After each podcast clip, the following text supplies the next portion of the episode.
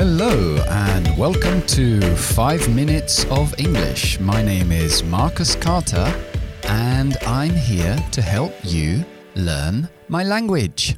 Ok, and welcome back. Hoy nos toca false friends, esos amigos falsos, palabras que se parecen al castellano pero realmente no lo son. Y voy a empezar con uno muy clásico, y es pan pan, que se parece a pan, pero no es el pan. Pan es una sartén. Muchas veces decimos a frying pan, que es una sartén que se utiliza para freír. Frying pan. Okay. Uh, for example, my grandmother used to wake me up with two frying pans.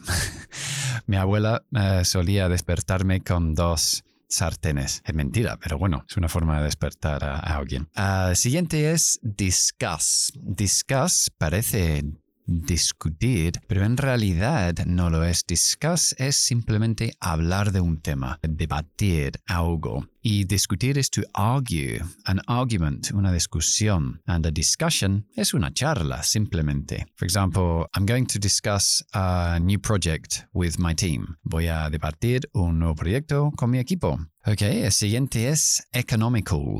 Economical terminando en AL, economical. ¿ok? Tenemos dos palabras. Tenemos economic y economical, con AL al final. So, economic quiere decir que está relacionado con la economía. For example, um, an economic recession, una recesión económico. And economical con AL significa cheap o barato. There is a really economical shop where you can buy um, shoes en the shopping center hay una tienda muy económico para comprar uh, zapatos, pero con AL al final, economical. Eso es cheap. Ok, el siguiente es complexion. Complexion parece complejo o something like that, algo así, pero en realidad es el cutis. Um, for example, my friend James has a really good complexion. His skin looks like a baby's. Mi amigo James tiene muy buena cutis. Su piel se parece la de un bebé. Ok.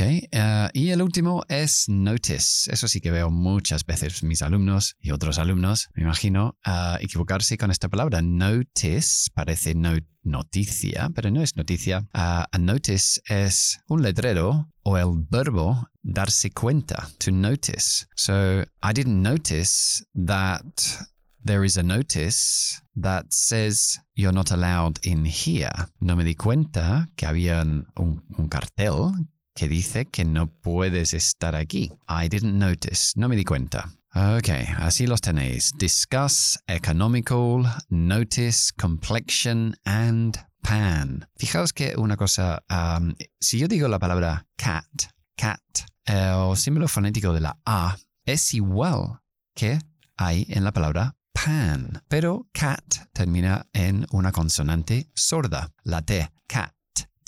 No vibra mi voz cuando lo, digo. Pero pan sí termina en una consonante sonora. Y lo que sucede cuando la consonante sonora, se alarga el sonido, aunque sea el mismo símbolo fonético, se alarga. Y eso, por ejemplo, si yo digo uh, back, mi espalda, back, corto, porque la K es sorda, o bag, bag. La K y la G es una pareja de consonantes que se manifiestan de la misma forma en la boca. Uno es sordo, otro es sonoro, pero cuando digo mochila o bolso es bag, a largo. Los nativos distinguimos las palabras por la longitud de esas dos vocales.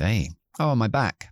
Ya sé que eso es la espalda. Oh, my bag. Ya sé que es el bolso. Ok, y eso nos lleva al idioma del día. Y el idioma hoy es to be up to scratch. To be up to scratch, que se utiliza mucho en, en negativa, quiere decir que algo es, se suele utilizar negativa, no es lo suficientemente bueno como debería ser. Okay, so uh, for example, um, Peter is getting better at his job, but I don't think he's up to scratch yet. Peter uh, se está mejorando en su trabajo, pero no es lo suficientemente bueno como debería ser aún. Okay, to be up to scratch.